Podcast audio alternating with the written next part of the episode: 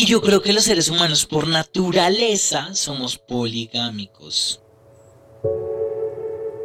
E inmediatamente nuestro cuerpo y nuestro cerebro se conectan y la testosterona y la progesterona empiezan a hacer de las suyas.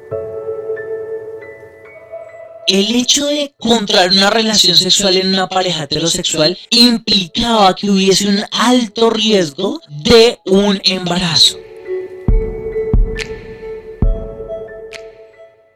Hola, hola a todos, ¿cómo están? Y sean bienvenidos al tercer capítulo de A Blanco y Negro o a Color Podcast. Y lo primero que quiero hacer en este podcast, lo primero que quiero expresar es mi más sincera gratitud a todas y cada una de las personas que me han regalado unos minutos de su tiempo para escuchar mis ideas, los argumentos que he tenido frente al, al tema que tocamos en el episodio anterior y pues al primer capítulo. Y, y de verdad que es muy gratificante para mí, satisfactorio poder ah, ver el apoyo de un montón de personas. Realmente no esperaba encontrar un número tan grande de reproducciones y sobre todo de mensajes tanto en Instagram, en Facebook, en diferentes plataformas. Muchos mensajes de apoyo, mensajes lindísimos y creo que este es el momento preciso y perfecto para expresarles mi más sincera gratitud porque me motivó un montón. No lo había agradecido en el capítulo anterior porque el segundo capítulo ya estaba grabado cuando publiqué el primero y, y, por eso hasta ahora lo estoy como estoy, estoy expresando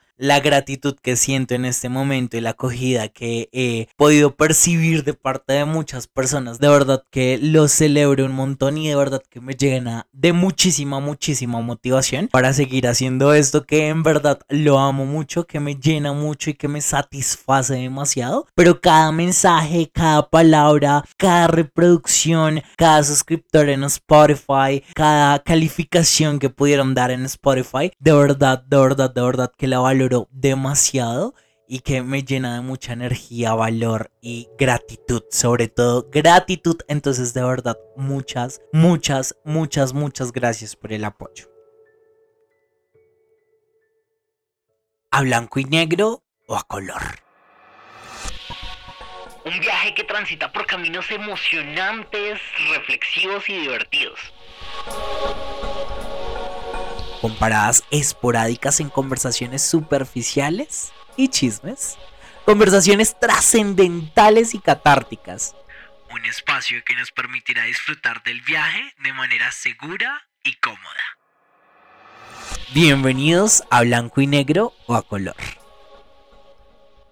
El día de hoy vamos a tocar un tema Controversial, me gusta esto de la controversia. Un tema no sé si tan controversial como el anterior, de pronto incluso un poco más para muchas personas. Vamos a hablar de la monogamia y de la poligamia. Interesantísimo desde mi punto de vista. Y creo que todos y cada una de las personas que escuchan este podcast entienden la definición de monogamia y poligamia, sin embargo creo que es necesario que podamos definirla fácil y rápidamente, ¿de acuerdo? Como para entrar en contexto. Y podemos definir la monogamia como el tipo de persona que tiene una relación sexo-afectiva con exclusividad. Y cuando hablo de exclusividad me refiero al hecho de que tenga una relación sexo-afectiva solo con una persona, es decir, una pareja de, valga la redundancia, dos personas.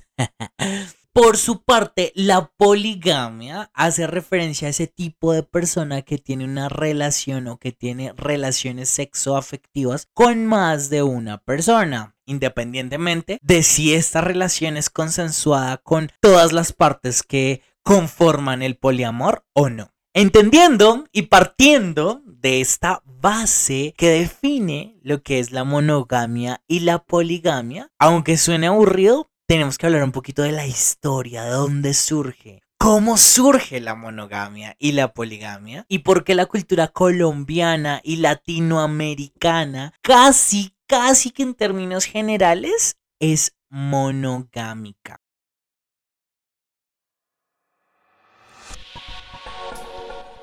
Y es que la monogamia viene de la cultura española. Brigitte Vasallo una escritora española, realiza una reseña y me atrevería a decir que una crítica importante y muy interesante acerca de la monogamia histórica en España, que después claramente se traslada a la cultura latinoamericana debido a la colonización. Y el modelo monogámico que se establece, se establece con el fin de generar un control social, porque para la época antigua, los métodos anticonceptivos, aunque existentes, eran de difícil acceso para toda la población. Entonces, el hecho de contraer una relación sexual en una pareja heterosexual implicaba que hubiese un alto riesgo de un embarazo. E imagínense si se daba rienda suelta a la poligamia, pues una mujer puede llegar a tener muchos hijos y cada uno de un padre diferente. Entonces se requería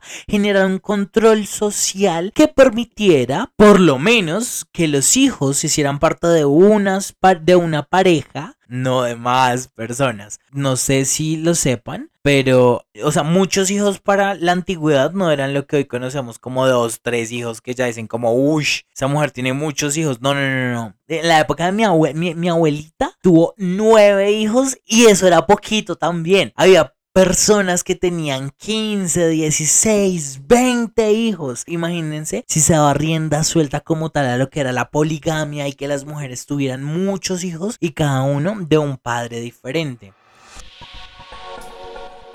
Ahora, hay, otro factor importante que influye en el hecho de que la cultura latinoamericana sea netamente monogámica y que esta sea la regla general de una relación sexoafectiva. Y es la repartición de tierras y de riqueza y se puede evidenciar con el hecho histórico en el momento en el que el feudalismo, el modelo socioeconómico feudal se empieza a acabar y con la culminación de este modelo empieza a implementarse el modelo sexoafectivo monogámico antes, la monogamia cabía única y exclusivamente en la nobleza con la finalidad de mantener la riqueza y las tierras y el poder bajo las mismas manos y bajo la misma línea sanguínea. Es importante tener claro que la responsabilidad y la idea monogámica, sobre todo, yacía en el primogénito de esta familia de poder, de esta familia de la realeza. El primogénito era quien iba a heredar la tierra y a través de la monogamia, a través del modelo monogámico, se podían establecer, mantener y reproducir fuerzas obreras para continuar generando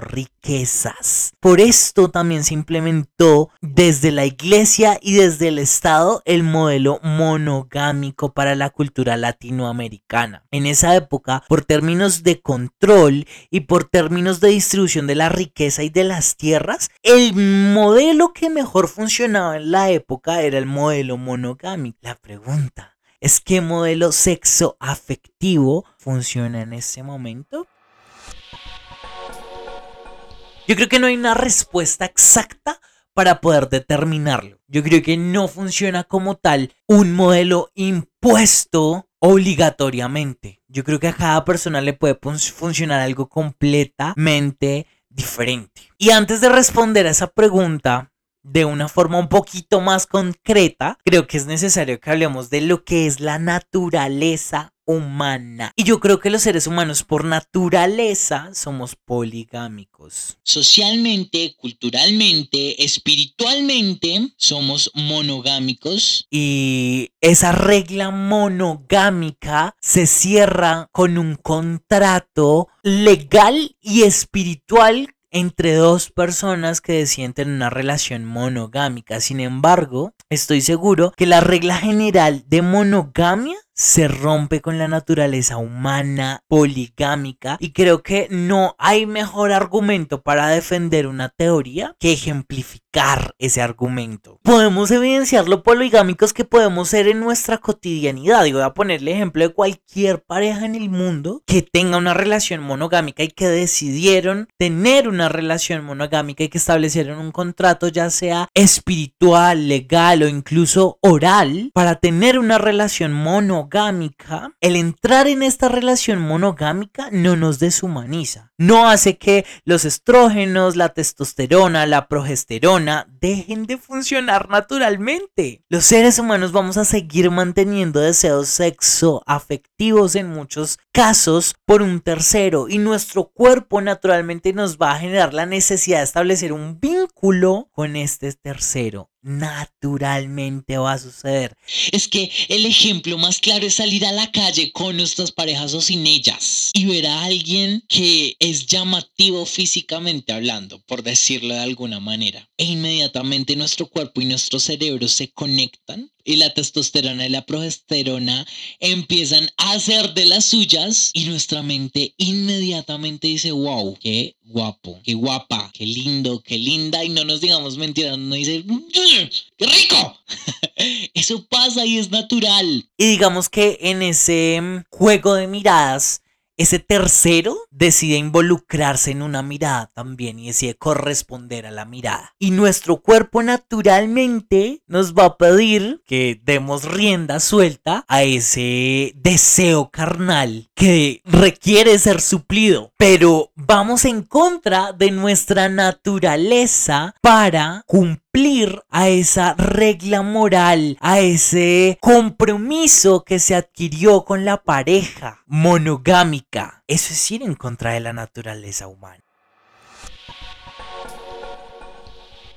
Ahora, con esto no quiero asegurar y no quiero que me encasillen con el hecho de que para mí la monogamia es lo incorrecto y la poligamia es lo correcto porque es lo natural. De hecho, me parece que ir en contra de la naturaleza humana, que es algo que nuestro mismo cuerpo lo pide, por respetar un contrato, unas reglas, un acuerdo al que se llegó con una pareja de mantener y establecer y llevar a cabo una relación monogámica es uno muy valiente, pero sobre todo deja muchas buenas cosas que decir acerca de la ética, de la moral, de los principios, de la educación que tiene una persona que es capaz de pasar por encima de su propia naturaleza con tal de no faltarle a otra persona.